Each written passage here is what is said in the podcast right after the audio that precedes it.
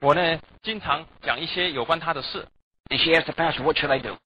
他就问那个牧师：“那我现在怎么办 And the pastor answered this question. ”牧师问他 He said, You have a feathered, feathered pillow at home?：“ 你家里有枕头吗 She said, Yes.？”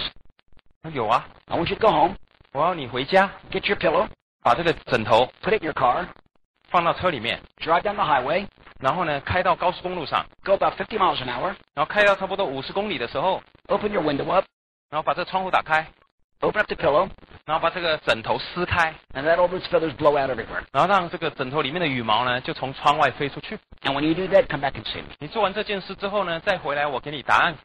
She didn't think it made sense to her, 他听都听不懂， but she did it. 但他还是去做了牧师要他做的事。 She got in her car and feathers went everywhere. 他呢就做了同样的事，这个羽毛就到处飞。好， She goes back to the church. 然后回到教堂，他找了牧师。 She said, Okay, Pastor, I did what you said. 然后牧师，我已经做了你交代我做的事了。 He said, Tell me what happened. 然后牧师问他发生什么事了？ When I put the pillow out the window, feathers went everywhere. 那女女士说：哇，这个这个窗户一打开，这个羽毛就到处飞了。 He said, I want you to go back now, that same 牧师跟 location, 那女士说： and pick up every feather. 你现在回去把这些羽毛全部给我捡回来， She said, Pick up every feather? 说全部捡回来啊？ That's impossible. 不可能的嘛， I couldn't possibly pick up all those feathers. 怎么可能这么多羽毛还捡得回来呢？ He said, That's the same thing that negative does when you gossip to ev- other people. 牧师就跟他说：这就是你你说人家闲话的时候哎同样发生的问题， It goes everywhere, 到处都知道了， and everybody gets hurt by it. 每个人都会有这种问题， And you can never go back and pick up those negative.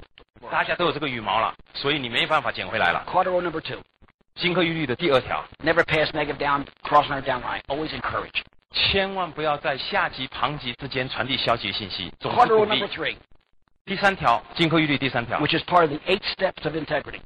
也是我们核心八步第八步的其中一部分的内容 Do。not have inappropriate relationships with other people. 不要跟别人有不正常的关系。 If you're married, 如果你是结婚的， you have a spouse. 你有配偶， That's your spouse forever.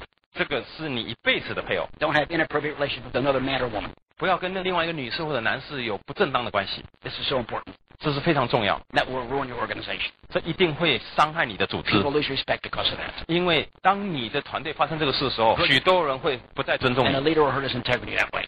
一个领导人会因为这件事情而影响他的这个领导力。 And of course, you can be forgiven. 当然，我们会原谅你， But 如果你犯错， but it's a very important cardinal rule. 但是这一条是非常关键的。 Cardinal number four: 金科玉律的第四条， Do not mess with anybody's money. 不要跟任何的人的财务，这个我们说发生不正当的关系， Don't take your downline's money and use it in a wrong way. 不要拿你下级的钱去用在别的地方， Don't borrow money from your downline. 不要跟上下级发生财务关系，不要 Don't 借 borrow 钱， money from your upline. 不要跟上级借钱， Use your money properly. 正确的使用你的金 If you, 钱。 if you owe your upline money for products or, or tools, pay them for it. 如果你拿了这上级的产品，拿了上级的这个资料，来 That's 付 part- 钱，该付多少付多少， That's part of integrity. 这是正直的一部分。 Cardinal number five: 第五个金科玉律， Do not mess with anybody's pride or ego.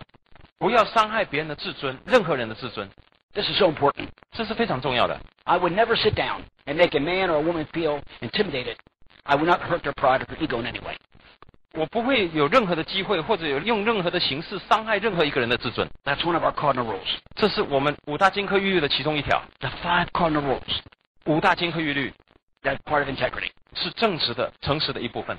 Eight, 八、 five, 五、 three. 三， Three are the three powers. 三就是三大力量， That's part of our integrity. 这也是第八这个核心八部第八部的其中一部分。 The first power, 第一个力量， the power of the spoken word, 语言的力量。 the power of the when you say what you get. 你说的通常都是你能得到的， Your words are seeds. 你的语言就是我们未来要得到东西的种子。 Bill Britt said every day, be careful what you say because you might get it.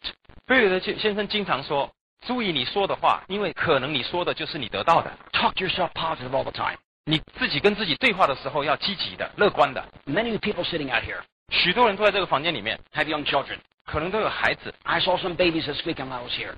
这个周末我看到很多人带着孩子来 And。so many people out here have children three and four years old. 今天这个房间可能有的你的孩子还是三岁、四岁 And 左 some 右， of your children 有些你的孩子 at，at the age of three and four years old are talking. 有些三四岁的孩子已经会说话了， And they talk a lot. 他们而且他们讲话的机会很多。 When my kids were three years old, they would talk a lot. 我的孩子三四岁的时候，他们经常说话， But usually, 但通常 by the time they- they're three years old, 通常他们三岁的时候， they can talk a lot, but they can't read yet. 他们是会说话，但是他们还不会阅读， And it's amazing 很有意思。 that how a child can talk and learn a vocabulary without reading. 这孩子可以用很特别的方式，在他不会看的时候就会说。 And they learn that vocabulary through you, 那他是怎么学到这些他的用词用句呢？是透过你， through their relatives, 透过亲戚， through the spoken word. 透过他们说的话。 And if those words were positive, 如果那些话是积极的， they spoke positive. 他们讲话就积极。 The power of the spoken word. 语言是有力量的， It is amazing. 是很有意思。 In America today, 在美国， by the time a child is 12 years old, 在今天的美国，当一个孩子十二岁的时候， and this is a true fact, 这是事实。 by the time a child's 12 years old, 当一个孩子十二岁的时候， they already have a mindset of whether they're going to be successful or a failure in life. 在美国有人做过研究，当一个孩子十二岁的时候，已经几乎决定他这辈子能成功或者不成功 Because, 了， because of how they were spoken to 因为他们被说话和被教育的方式， and the words they heard.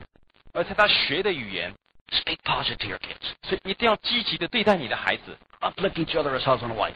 配偶之间，身为先生、身为太太，也要积极的互相鼓励。 Encourage everywhere you go, everyone all the time. 不管你到哪里，不管你见到谁，都是积极乐观的。 The power of the spoken word. 语言的力量 Very powerful. 非常有威力， Power of submission. 服从的力量。 The second power. 第二个 This is vital for every leader. 是第二个力量，这个是所有领导人很关键的一个力量。 I 100% submit to Bill Britt. 我是百分之百服从贝瑞德先生， Don't always have to be right. 我不需要每一次都认为我是对的。 When you submit to someone, 当你服从某一个 you, 人， you show love. You show compassion. 其实呢，你对他是充满着爱， You show responsibility. 你也有责任的， You show your willingness to care. 你表现出你的关爱， This is very important. 这是很重要。 I am submissive to Bill Britt, 我是完全的服从贝瑞德先生， and Bill Britt is submissive to me. 贝瑞德先生也服从我的。 And that sounds silly to say. 这听起来是不是有点怪怪的？啊 Bill is willing to submit to me because I submit to him. 贝瑞德先生愿意服从我，是因为我服从于他。 And let me explain. 那我给你解释一下， I'm submissive to Bill Britt. 我服从于贝瑞德先生。 And many times at a meeting, 许多时候在会议里， he'll say to me, 他会跟我说 Angelo, ：“Angelo， what do you think about that? 你觉得这件事情怎么样？ And I'll tell him what I think. 然后我会跟他说，我觉得怎么样？ And he says to me, you know something? I think you're right. 然后他会跟我讲，嗯，我觉得你是对的。 Now, why would Bill Britt, 那为什么贝瑞德先生 a business as big as he has, 有他这么庞大的生意？ has meetings like this across the country, all around the world, 全世界像这样的会议是很多很多， and my business is so small next to his? 我的生意跟他的生意一比较，其实是很小的。 Why would he ask me, what do you think? 为什么他会问我你觉得怎么样？ Because I'm submissive to him. 因为我对他是服从的。 A person who's submissive has power in a relationship. 当一个人服从于另外一个人的话，这个关系是有力量的。 And I hope you understand that. 我希望你明白这一点， That is so important.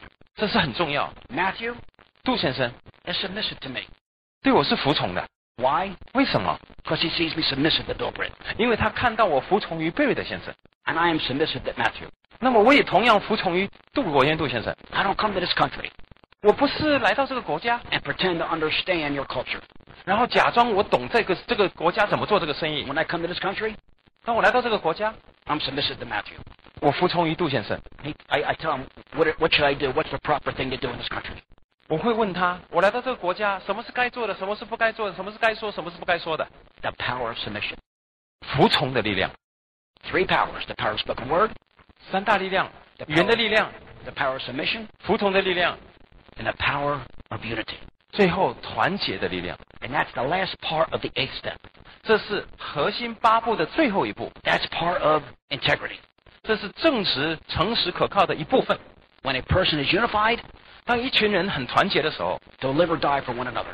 他们一定会为另外一群人而奋斗。 My father always protected Nardoni name.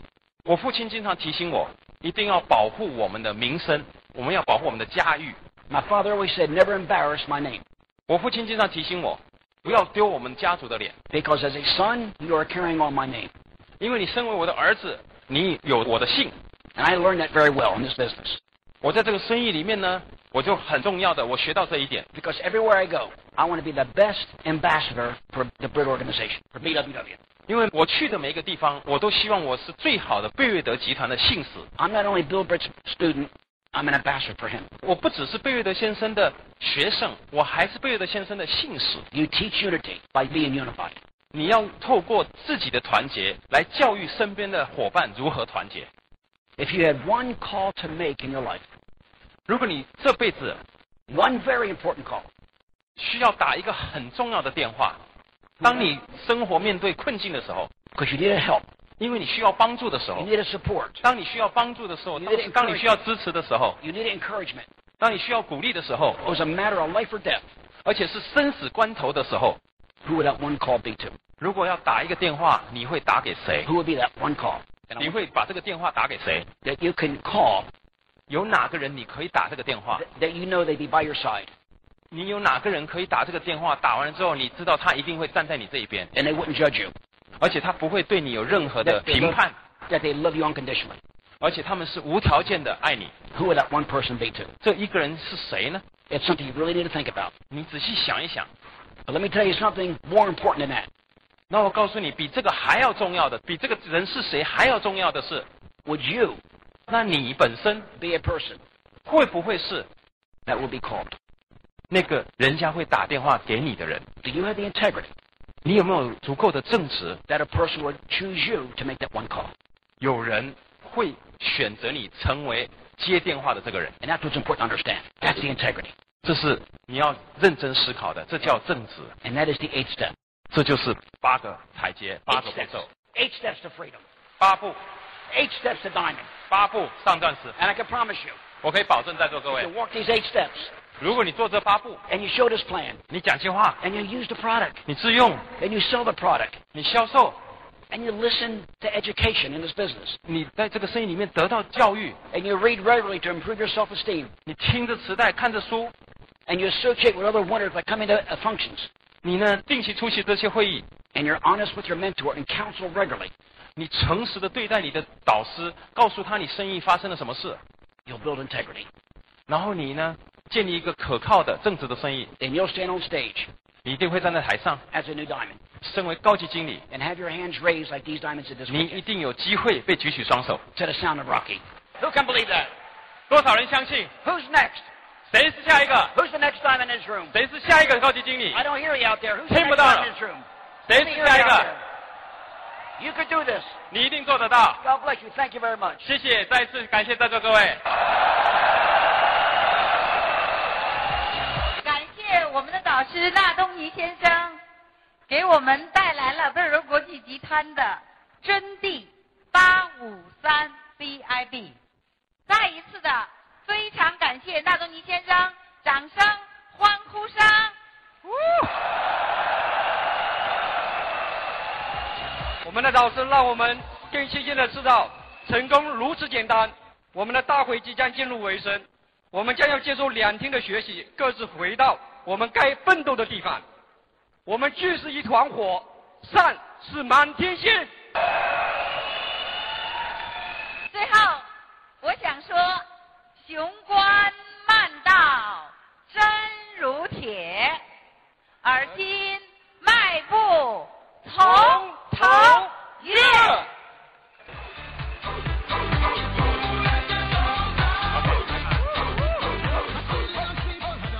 亲爱的朋友，想获得更多的成功经验吗？请关注微信公众号“炫色安利微商旗舰店”，我们将为想成功的你提供更多的精彩信息。炫色安利微商旗舰店等你哦！